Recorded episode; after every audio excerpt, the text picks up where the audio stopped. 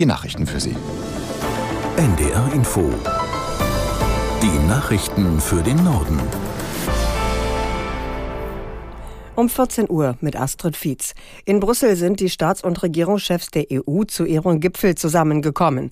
Auch NATO-Generalsekretär Stoltenberg ist dabei, um über die Sicherheitslage in Europa nach den jüngsten Ereignissen in Russland zu beraten. Aus Brüssel Astrid Korall. Noch ist unklar, welche Auswirkungen der Aufstand der Wagner-Söldner in Russland hat. Vor allem den Osteuropäern macht die Verlegung der Gruppe nach Belarus Sorgen. Auch dürften die Staats- und Regierungschefs darüber diskutieren, was die Ereignisse in Russland für den Krieg in der Ukraine bedeuten, und sie dürften die Lage von Präsident Putin einschätzen. Bundeskanzler Olaf Scholz geht davon aus, dass er geschwächt ist. Außerdem geht es beim Gipfel um die weitere Unterstützung für die Ukraine und am Nachmittag um die Migration. Hier droht erneut Streit. Ungarn und Polen wollen sich nicht an der geplanten Verteilung von Geflüchteten in der EU beteiligen und auch keinen finanziellen Ausgleich für jeden nicht aufgenommenen Geflüchteten bezahlen. Genau das aber sieht der Kompromiss vor, auf den sich die EU-Innenminister vor einigen Wochen mehrheitlich geeinigt hatten. Nach dem russischen Raketenangriff auf ein Restaurant in Kramatorsk mit mindestens zwölf Toten ist in der Ukraine ein Mann wegen mutmaßlichen Hochverrats festgenommen worden. Wie die ukrainische Staatsanwaltschaft mitteilte, soll der Verdächtige auf dem Parkplatz des Restaurants Filmaufnahmen gemacht und russischen Spezialkräften zur Verfügung gestellt haben. Aus Kiew Peter Sawicki. Wer den russischen Terroristen hilft, verdient die Höchststrafe. Mit diesen Worten kommentierte der ukrainische Präsident Volodymyr Zelensky die Festnahme einer Person im Zusammenhang mit dem schweren Raketenangriff auf ein Restaurant in der ostukrainischen Stadt Kramatorsk am Dienstagabend. Kollaboration mit dem Feind sei unter keinen Umständen hinnehmbar, so Zelensky.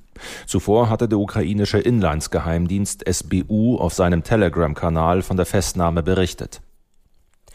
Bundesverkehrsminister Wissing will die Nutzung von E-Autos für private Haushalte attraktiver machen. Er hat ein Förderprogramm angekündigt, mit dem der Einbau klimafreundlicher Ladestationen unterstützt wird. Dafür 500 Millionen Euro zur Verfügung zu stellen. Starten soll das Programm im Herbst. Wissing sagte bei der Vorstellung seiner Pläne, die Ereignisse des vergangenen Jahres hätten gezeigt, dass man das Thema Versorgungssicherheit bei den Planungen berücksichtigen müsse. Die Elektromobilität, sie bietet dazu einen Schlüssel, wenn wir nämlich das Erzeugen erneuerbaren Stroms und das Versorgen des Verkehrssektors eng miteinander koppeln. Wir werden deshalb die Kombination aus Photovoltaikanlage, Batteriespeicher und Ladestationen im selbstgenutzten Wohngebäuden fördern. Voraussetzung ist, dass ein Elektroauto vorhanden oder bestellt ist. Ein von der Bundesregierung eingesetzter Expertenrat hält pauschale Islamfeindlichkeit in der deutschen Gesellschaft für weit verbreitet. In seinem Abschlussbericht bezeichnet das Gremium die muslimische Bevölkerung als eine der am meisten unter Druck stehenden Minderheiten. Der unabhängige Expertenkreis Muslimfeindlichkeit fordert Politik, Sicherheitsbehörden, Justiz, aber auch Medien und Kultur in 20 Empfehlungen auf, aktiv gegenzusteuern. Bundesinnenministerin Faeser kündigte an, die Politik werde sich intensiv mit den Ergebnissen und Handlungsempfehlungen beschäftigen und alles tun, um Diskriminierungen abzubauen. Nach den tödlichen Schüssen eines Polizisten auf einen 17-Jährigen sind im Pariser Vorort Nanterre zahlreiche Menschen zu einem Trauermarsch zusammengekommen. Dazu aufgerufen hatte die Mutter des Jugendlichen.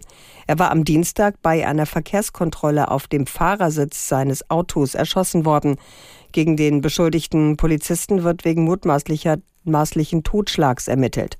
Der Tod des Jungen hatte zwei Nächte in Folge massive Krawalle in mehreren französischen Städten ausgelöst. Die Regierung erhöhte inzwischen ihre Sicherheitsvorkehrungen. In der kommenden Nacht sollen landesweit 40.000 Polizisten im Einsatz sein. Seit fast einem Jahr kann Elektroschrott eigentlich in den meisten Supermärkten und Discounterfilialen entsorgt werden. Dazu zählen zum Beispiel alte Handys, Rasierer oder Zahnbürsten. Diese Möglichkeit nutzt aber kaum jemand, wie eine Umfrage der deutschen Presseagentur unter den großen Handelsketten ergeben hat. Demnach bestätigten Edeka, Rewe, Penny und Lidl, dass Verbraucherinnen und Verbraucher alte Elektrogeräte nur sehr selten zurückgeben. Soweit die Meldungen.